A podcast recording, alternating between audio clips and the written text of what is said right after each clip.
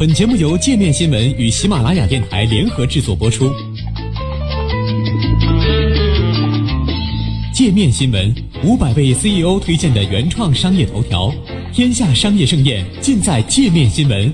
更多商业资讯，请关注界面新闻 APP。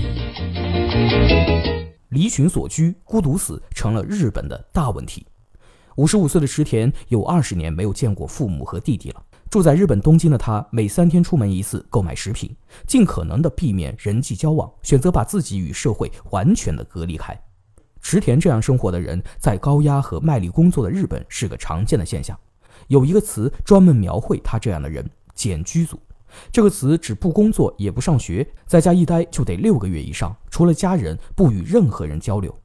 我想到了孤独死，我不想那样死去，我不想被人发现时我的尸体已经烂掉了。石田对法新社说：“所以我可能会更多的让福利官员过来看我，虽然我也不想那样做。”他所说的孤独死是老龄化的日本普遍担心的另一个问题。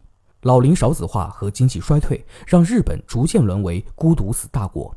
孤独死的普遍定义是当事人已经在社会上处于孤立状态，死后长时间未被人发现。据日刊 SPA 网站二零一七年的一则报道，日清基础研究所的一项调查显示，在前十年里，日本孤独死的人数增加了三倍，如今每年约有三万人孤独死，而这个数字在未来可能会持续增长。在三十年后，日本每三个家庭中就有一个单身家庭，孤独死的人数还会攀升。在经济合作与发展组织成员国中，日本每年孤独死人数排在前列。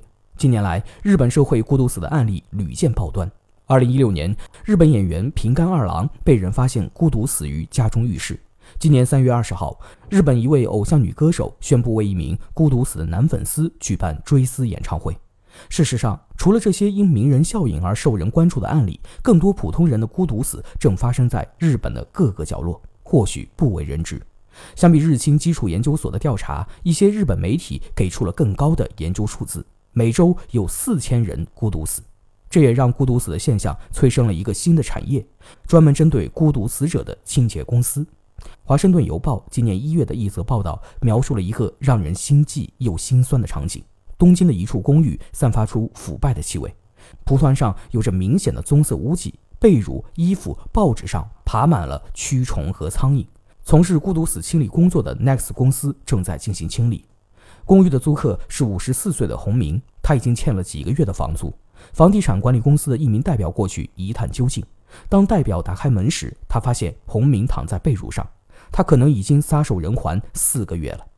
如果这名男子不是在冬天，而是在夏天死去，尸体会在高温下腐烂数个月，那样情况会更糟。公寓里的物品都是他寂寞生活的见证：方便面碗、饮料瓶、烟灰缸里的烟头，好几十个打火机。数月的报纸和破烂的衣服。资料显示，洪明是一名离过婚的系统工程师，他从事这个职位将近二十年，曾为日产和富士通这些赫赫有名的大公司效力。但他一直是合同工，这意味着他收入不太高，需要救济金。东京大学生死研究中心的伊之赖正树表示，日本的家庭概念正在淡化，孤独的人数在增加，在没有任何人的陪伴下，死亡的人数也在增加，这是无法避免的。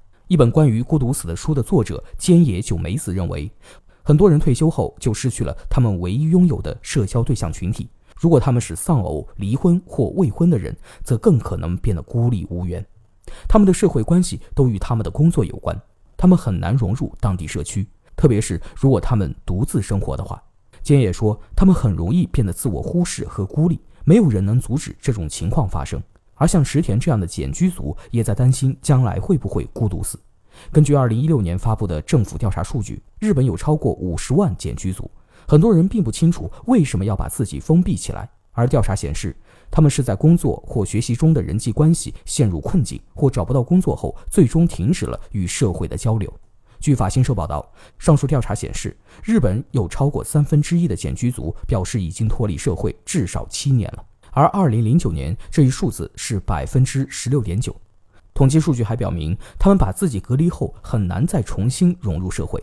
九十一岁的伊藤就是这样的一个人，他在一处政府建造的公寓群生活了近六十年，这里有一百七十一套长相一样的白色大楼，住的都是伊藤这样离群所居的人。伊藤告诉《纽约时报》，每天晚上六点，他会把窗户上的纸屏风拉上；第二天早上五点四十分被闹钟唤醒后，再会把屏风拉开。如果他一直是关上的，伊藤对邻居这样说，那意味着我已经死了。